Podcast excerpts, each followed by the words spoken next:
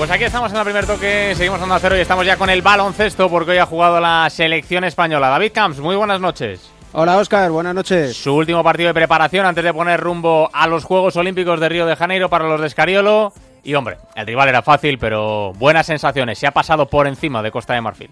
Sí, lo cierto es que el resultado 161 es siempre lo de menos en una preparación de cara a unos Juegos Olímpicos, a un gran torneo, y el de hoy, sinceramente, me hubiera gustado que hubiera sido un partido con más nivel, no por parte de España, pero sí por parte del rival, que le hubiera exigido más, porque ya desde el principio un 23-2 en el primer cuarto ya de salida, imagínate cómo ha sido el resto. Lo difícil para España era mantener un nivel competitivo de manera que este partido le sirviera realmente como preparación de cara a los Juegos Olímpicos. Se ha servido para algunas cosas, para que Pau Gasol vaya cogiendo minutos, para que Alex Abrines vaya entrando ya en la rotación de manera habitual, para que Sergio Yula fuine puntería, de hecho ha sido el máximo anotador con 15 puntos, y para que sepamos que hay recambio de garantías para Pau Gasol y que se le puede dar descanso cuando sea menester, porque Billy Hernán Gómez con 14 puntos y 9 rebotes sigue afirmando que es un buen recambio para Pau Gasol, dada la baja, por supuesto, de Mar Gasol. Pero esto es lo que hay. De aquí hasta el 7 de agosto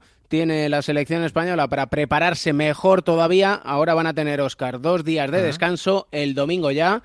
Avión hacia Río. Bueno, pues avión hacia Río en el que van a ir esos 12 jugadores que habíamos conocido la lista definitiva con la última ausencia, el último descarte de Fernando Sanemeterio, David.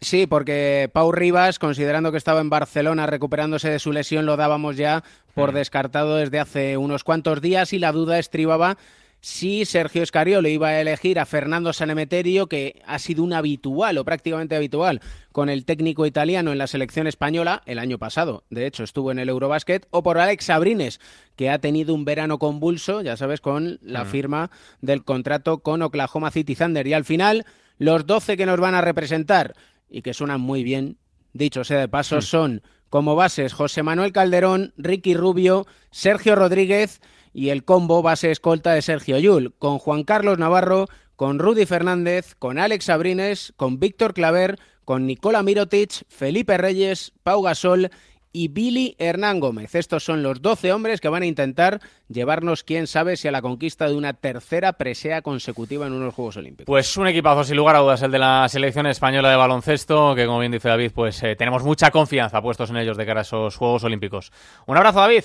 Un detalle, si hay tiempo, y es que uno de los rivales de España en la primera fase, Brasil, tiene una baja muy importante, la de Varejao, oh. el jugador de la NBA, terminó la temporada, recordemos, en Golden State Warriors y antes estuvo esta misma temporada en Cleveland Cavaliers, es decir, los dos finalistas de la NBA, baja por lesión en los Juegos Olímpicos y es el segundo partido que tiene España el día 9 de agosto, el 7, el debut ante Croacia. Pues destacado esencial, desde luego, de la selección anfitriona en esos Juegos. Gracias, Camps. Hasta luego. Dejamos el baloncesto y nos vamos a la Fórmula 1.